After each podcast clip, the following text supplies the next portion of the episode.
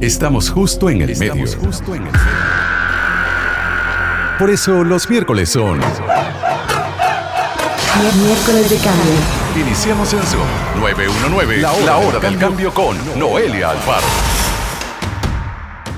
Hola, ¿qué tal? Qué bueno que estás en sintonía porque en Zoom 919 ya es la hora del cambio. Ese cambio que está en mis manos, en las tuyas, ese cambio que le urge al planeta y a todas las formas de vida que lo habitamos. Mm, se puede hablar de sostenibilidad para las ciudades. Pueden ser las junglas de concreto más que un espacio ruidoso, contaminante y amenazante. Bueno, de eso vamos a hablar hoy. Además, si te interesa aprender más sobre sostenibilidad y convertirte en un agente de cambio, más adelante te voy a contar de una oportunidad oportunidad súper chiva que está a la vuelta de la esquina el próximo fin de semana.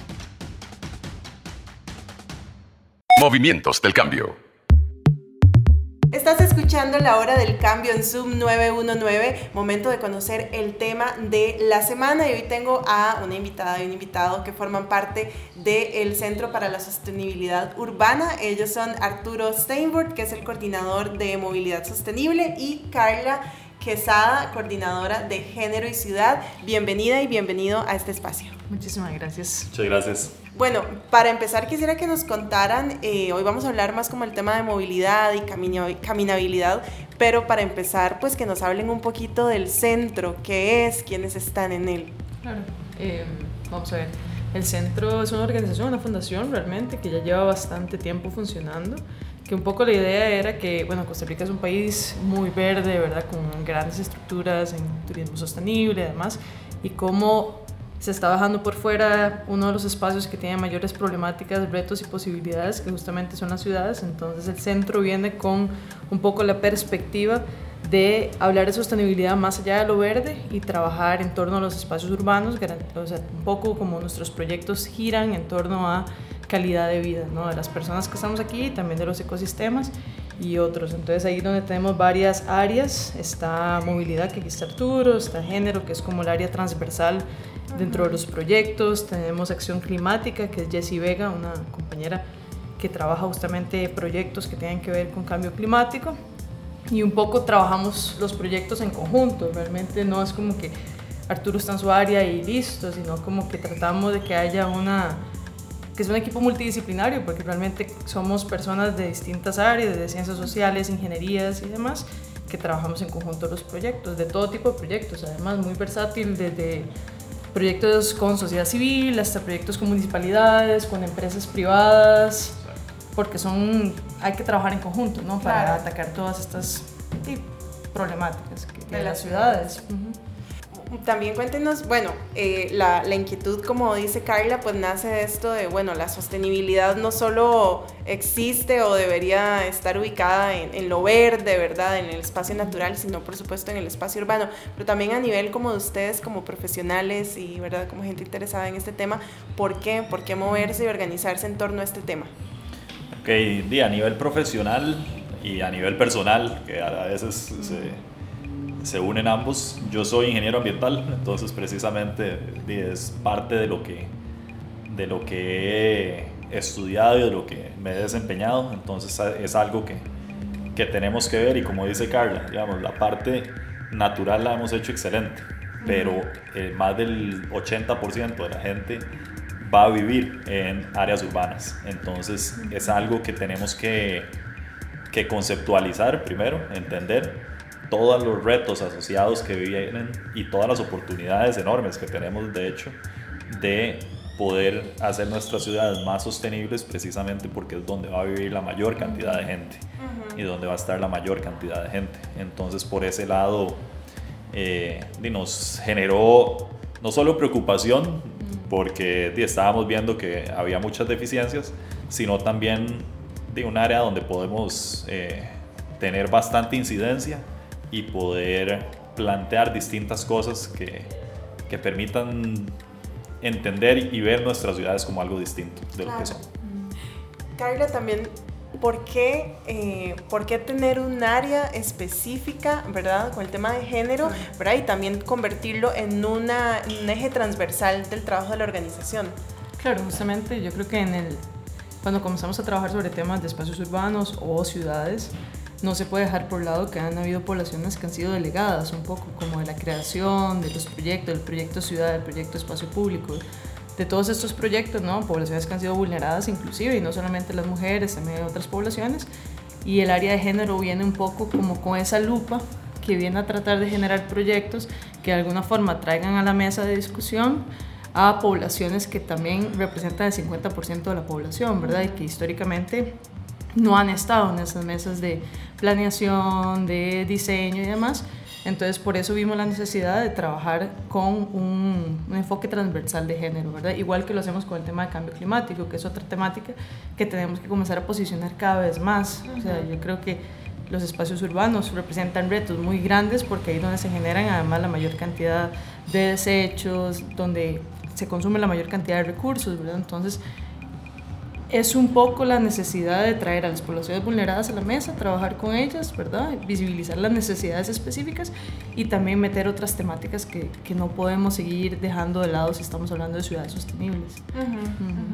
Vamos a ir a un corte y ya vamos a volver para seguir conversando con Arturo y con Carla del Centro para la Sostenibilidad Urbana y específicamente hablar del tema de la movilidad y de la caminabilidad. ¿Qué es eso y por qué es importante y por qué lo trabaja el centro? Esta es la hora del cambio Zoom 919. Ya volvemos. Alternativas del cambio. Estamos de regreso en la hora del cambio de Zoom 919. Hoy conversando con Arturo Steinberg y eh, Carla Quesada, eh, coordinador de movilidad eh, sostenible y coordinadora de género y ciudad del Centro para la Sostenibilidad Urbana.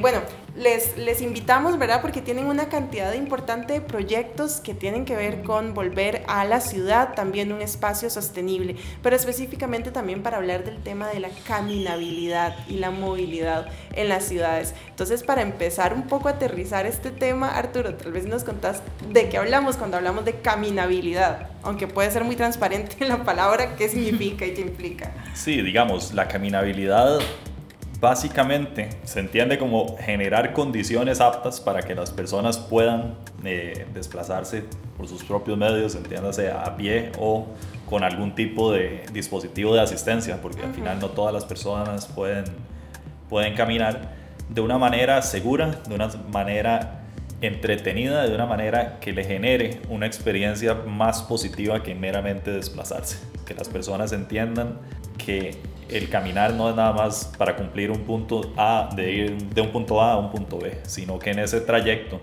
yo puedo sentarme, puedo eh, apreciar el paisaje, puedo sentarme a hablar con alguien o incluso nada más ver qué está pasando. Eso es algo que eh, a nivel nacional tenemos que verlo con esa importancia, porque realmente no hemos invertido lo que deberíamos de invertir en temas de caminabilidad y se nota a la hora de el desarrollo económico del país, se nota a la hora de eh, cuestiones de salud, por ejemplo, actividad física, en temas de emisiones de gases de efecto invernadero y al final si vamos a usar modos de movilización que emiten algún tipo de, contaminación, eh, va en contra de lo que estamos buscando a nivel país.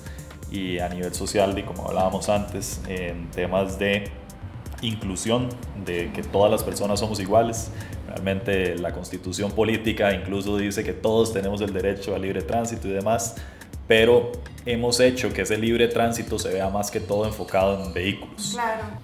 Ahora, escuchando a Arturo, ¿verdad? Y pensando precisamente en, bueno, cómo esta experiencia de caminar puede ser o debería ser, ¿verdad? Una experiencia muy plena, muy satisfactoria, pero puede ser y es en muchas ocasiones una experiencia sumamente estresante, ¿verdad? Y hasta riesgosa se puede llegar a sentir. El caso de, las mujeres, ¿verdad? Y de cómo realmente, eh, también pensando en lo que acabas de decir, de cómo hemos sido relegadas no solo de la creación, sino de la apropiación, eh, cómo, digamos, en un tema tan básico como la caminabilidad por la ciudad hay una diferencia en la experiencia dependiendo del género. Ah, por supuesto. Sí, porque inclusive ahí es donde tenemos que comenzar a trabajar sobre temas como la seguridad, ¿verdad? Y la, la seguridad no solamente como un aspecto relacionado a la presencia policial, sino también a la seguridad percibida y a la real, ¿no? Entonces también cómo generamos espacios seguros por medio del diseño, inclusive, cómo si trabajas iluminación, cómo si trabajas temas de aceras y rampas, y no solamente para las mujeres, porque también eh, un tema que es muy importante y que se habla mucho en, movilidad es que cuando se planea una ciudad pensando en grupo, como las mujeres, estás pensando en las poblaciones asociadas a, ¿verdad? Las personas que están a cargo del cuido y que esto tiene que ver con labores históricamente asociadas. Las mujeres cuidan de niños y niñas, cuidan de ancianos, cuidan de ancianas, de personas con discapacidad y demás. Entonces, si pensás o si haces diseños de ciudades inclusivas pensando en esta población, estás abarcando otras poblaciones en en el camino o en el proceso, ¿verdad? O sea, me encanta esto que estamos hablando porque justamente cuando hablamos de desarrollo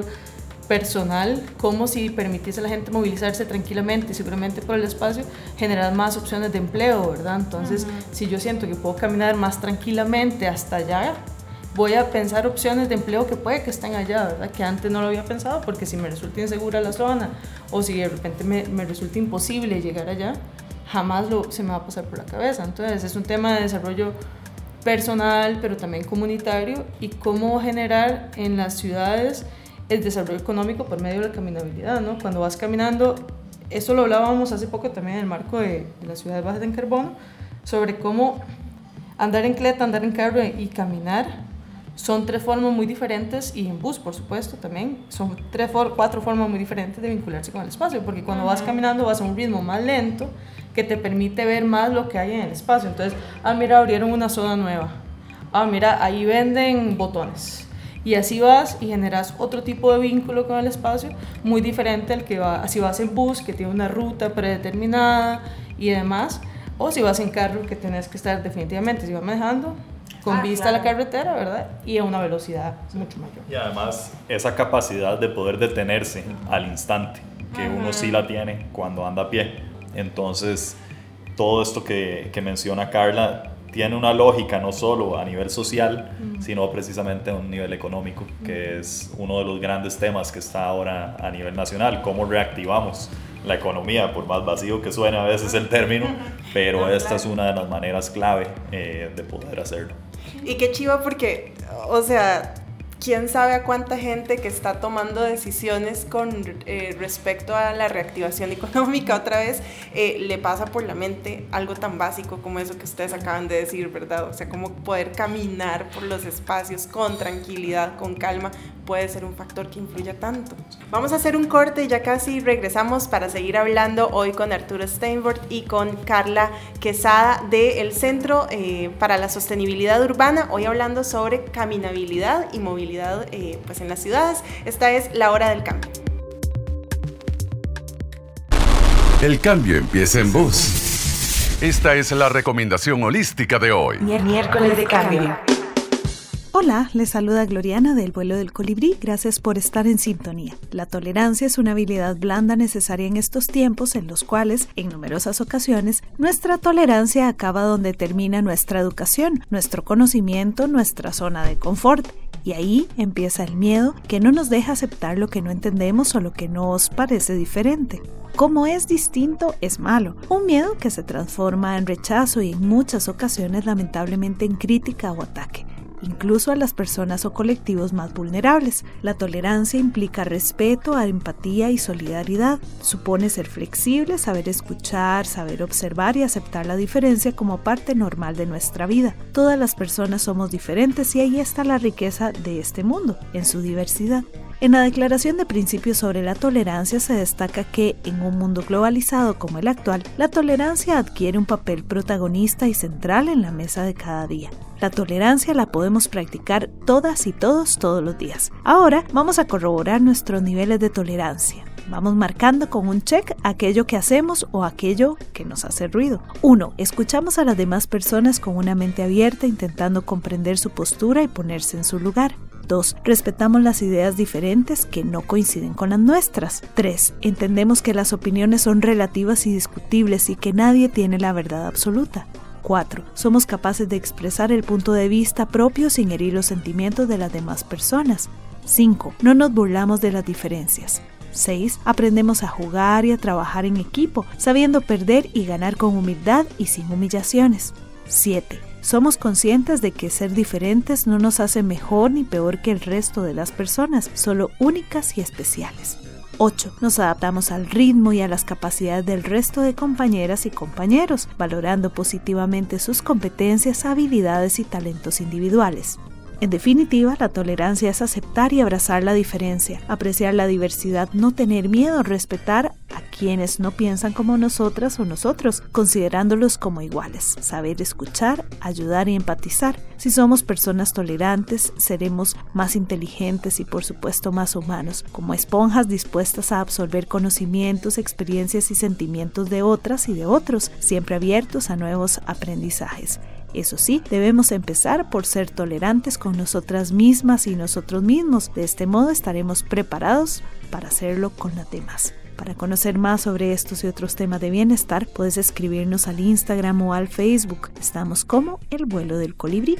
Soy Gloriana, nos encontramos la próxima semana por Zoom 919. Vida de cambio.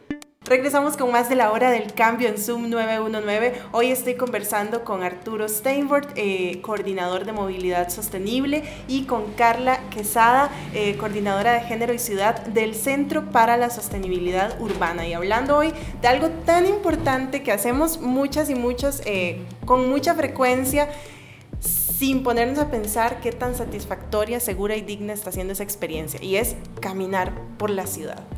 Cuéntenos un poco cuáles deberían ser eh, o cuáles son como algunos principios o características de una ciudad que se diga caminable. Ok, principalmente, bueno, primero que exista infraestructura, eh, que sea segura especialmente, que sea accesible para todo tipo de personas.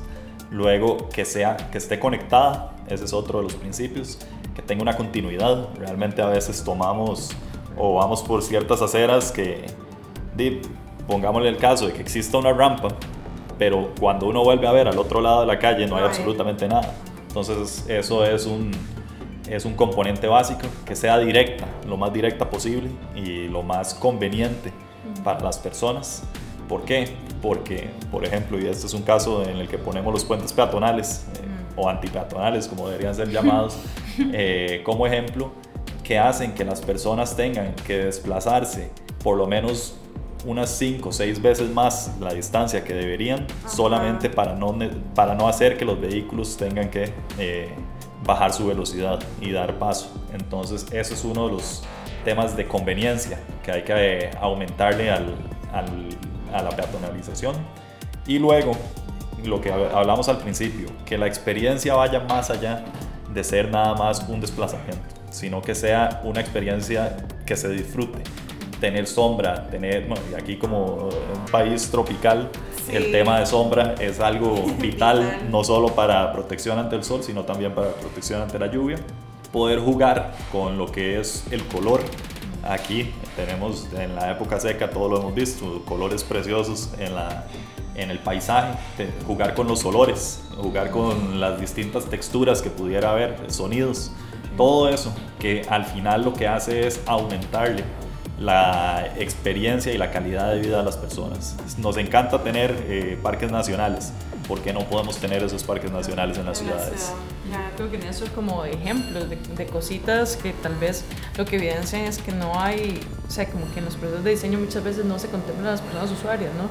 Y tan, tan importante que es hacer los espacios como en estos proyectos que estamos llevando a cabo en este momento, grupos focales, ¿no? Sentarse con las poblaciones, realmente escuchar qué es lo que necesitan, porque estos puentes peatonales innegablemente nunca se puso a la gente a conversar sobre cuánto tiempo toma cruzar el puente, qué peligros pueden haber cuando estás cruzando un puente que son 300 metros extra de tu camino, puentes sin, sin techitos y demás, pero inclusive cosas como los, los semáforos peatonales, ¿verdad? ¿Cuánto debería durar un semáforo peatonal? 20 segundos no es suficiente para que una persona con movilidad limitada lo, lo cruce, ¿verdad? O para que una persona adulta mayor lo cruce, o inclusive que uno lo cruce sin tener que correr, o sea, con una lesión o algo por el estilo. Y cómo es parte de lo que vos decís que me parece súper importante, que hemos, hemos dejado un poco de lado el tema de calidad de vida en las ciudades, ¿verdad? Como que estamos muy enfocados en en tiempo, en generar mucho dinero, en generar capital, pero no se genera capital si la gente está cansada, si la gente está deprimida, si la gente está estresada, si la gente baja su productividad por estos factores, tiene que ver también con que no estamos generando las condiciones propicias en las ciudades para que levantarse de gusto y llegar al trabajo de gusto y que no represente dos horas de empresa, un cuarto del tiempo que pasamos despiertos, movilizándonos, ¿verdad? Sino también que la interconectividad de los, de los medios de transporte que utilicemos sea interesante y que nos genere calidad de vida también, como decir, bueno, puedo pasar a hacer mis compras por aquí y de paso voy a llegar al bus y el bus va a ser cómodo y amplio y puedo llevar mi bolsa y, y no representar todo esto como un suplicio. Como un suplicio. Es que no hay otra palabra. Sí, sí, totalmente.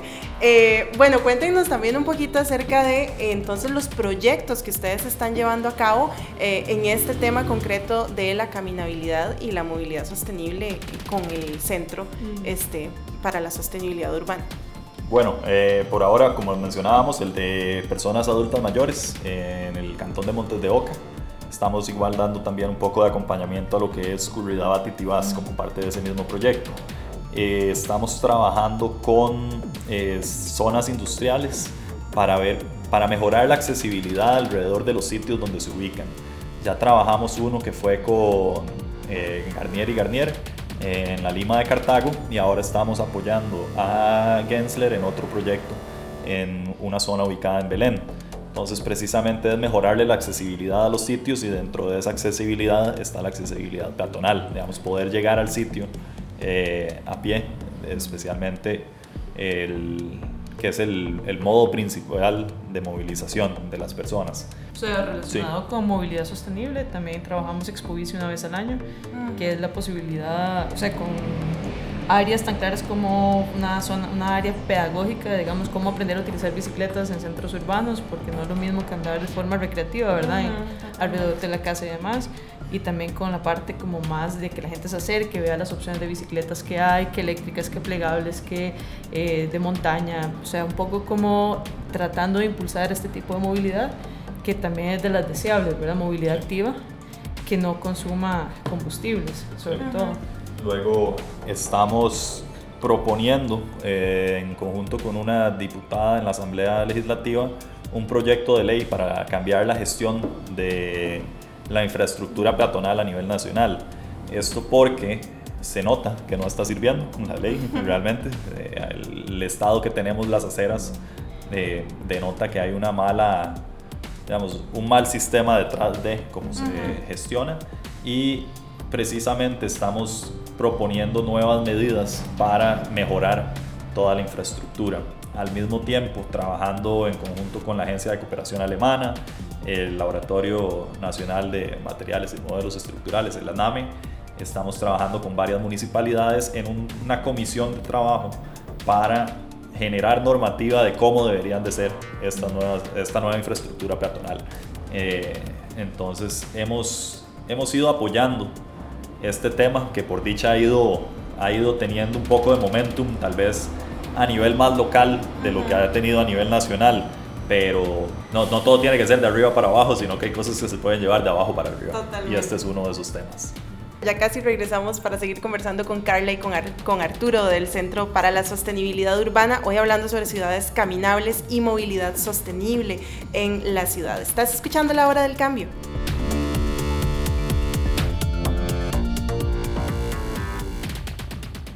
Trends de cambio. Gracias por seguir en sintonía de la hora del cambio en Sub 919 y gracias también a eh, Carla Quesada y Arturo Steinberg del Centro para la Sostenibilidad Urbana que están conversando con nosotros hoy acerca de caminabilidad en las ciudades. Eh, hay algunos, me imagino, referentes eh, importantes, digamos, a nivel, a nivel externo de ciudades caminables, que no dijera, ah, mira, así se ve una ciudad que es ya avanzada en este tema. Sí, claro.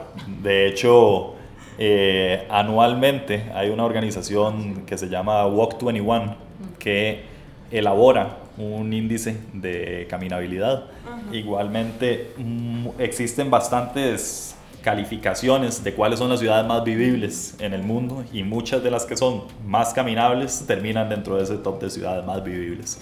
Eh, principalmente Viena, Melbourne, eh, Vancouver, son ciudades que poco a poco han venido haciendo esos cambios necesarios para precisamente mejorarle la calidad de vida a sus, a sus habitantes. De eso se trata. Al final esto no es un tema de intentar molestar a alguien, sino que esto es un tema que va a mejorarle la experiencia a todas las personas en algún momento de su día y es un tema que, como lo hablábamos anteriormente, es de inclusión social. Muchas personas nunca en su vida van a, o por muy difícilmente en sus vidas van a tener el, privilegio de poder adquirir o de poder utilizar un modo de transporte motorizado y muchas veces les va a tocar caminar o les va a tocar desplazarse por sus propios medios y a esa gente en este momento, que es en teoría la gente que gana o que tiene menor ingreso económico, las estamos dejando totalmente de lado. ¿Por qué? Porque las inversiones que hacemos no están enfocadas a tratar de levantar a esa gente, sino que están enfocadas a seguir dejando a esa gente de lado. ¿Cuáles dirían ustedes que eh, podrían ser como las prioridades o las mayores urgencias que representa ahorita, digamos, como los espacios urbanos de nuestro país, pensando en el GAM este, en términos de movilidad sostenible y caminabilidad. Yo creo que el tema de infraestructura, por más básico que suene, es una urgencia, ¿verdad? Primero que exista, porque aquí las personas que caminamos sabemos que nos encontramos con huecos, con falta de rampas, con, con, zanjas. con zanjas, o sea, ni siquiera son huecos, a veces son zanjas.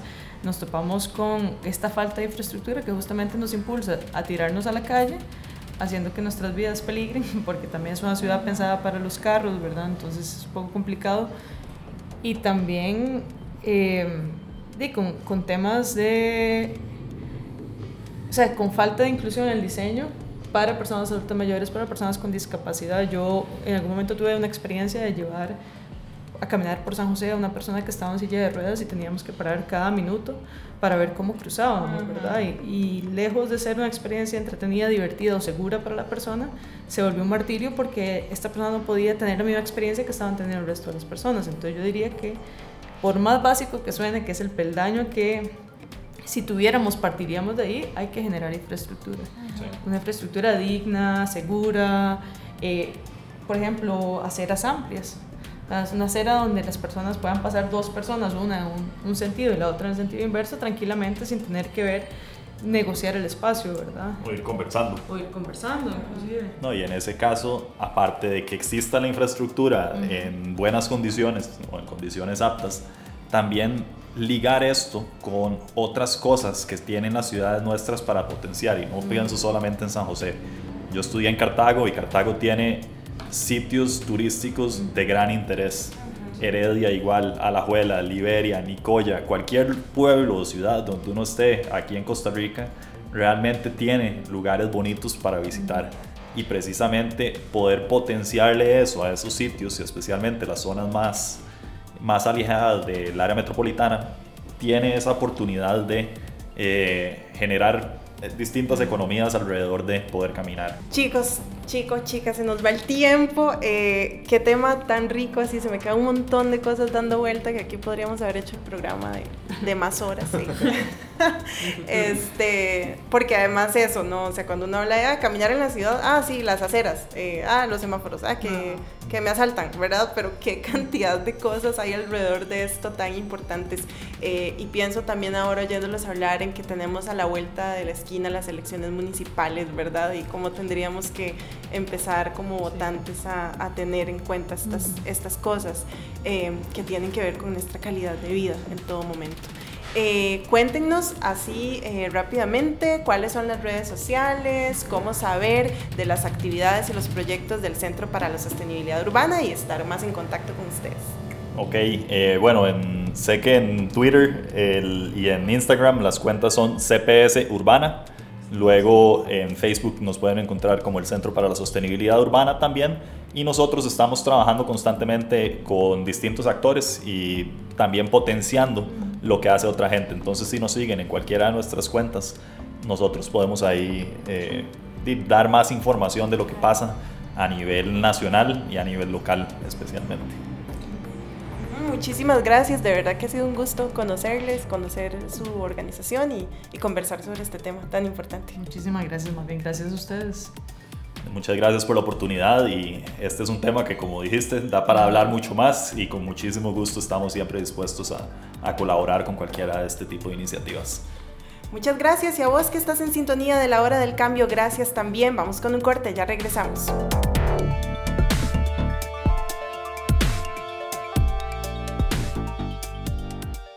Noticias del Cambio. ¿Te gustaría ser agente de cambio y contar con herramientas para invitar y ayudar a otras y a otros a construir un mundo mejor? Ok, entonces buenas noticias para vos. La Fundación Iron Kids of the World tiene para vos una invitación que no te puedes perder, que puede ser también un excelente regalo para compartir un domingo diferente con alguien que como vos tenga la convicción de que el cambio está en nuestras manos y de que todas y todos tenemos la posibilidad de hacer algo por los demás. Gloriana Simendaz, fundadora de Iron Kids of the World, nos cuenta los detalles, así que toma nota. Desde nuestra fundación Iron Kids of the World queremos extender la invitación al público en general para que nos acompañen y nos apoyen este domingo 17 de noviembre en nuestro taller Desarrollo Sostenible y Paz. El taller tiene un costo de 35 mil colones e incluye todo el compartir de conocimientos, experiencias y actividades que se brindarán en la capacitación, la alimentación del día a cargo del restaurante Al con un menú de desayuno, almuerzo y café, un tour, caminata por la finca del Mercat y finalmente un certificado de participación y la formación para ser parte del equipo de voluntariado del Programa de Educación para el Desarrollo Sostenible de la Fundación a aplicarse el próximo año en la Escuela de la Carne. Les esperamos este domingo 17 de noviembre de 9 de la mañana a 5 de la tarde en la finca del Mercat en Tierrazas de Curriabat. Para más información nos pueden escribir a nuestras redes sociales ya sea en Instagram o Facebook, donde nos podrán encontrar como Iron Kids of the World. Ya sabes, este domingo 17 de noviembre, taller de desarrollo sostenible y paz en un espacio natural cerca de la ciudad para que vivas una experiencia súper chiva y adquieras más herramientas para convertirte en un agente de cambio. Lo necesitamos sin duda. Además de que, bueno, con tu asistencia al taller vas a estar apoyando el trabajo tan importante y necesario que hace Iron Kids of the World. Así que espero que disfrutes muchísimo este taller. Vamos con música, esta es la hora del cambio. Miércoles de cambio.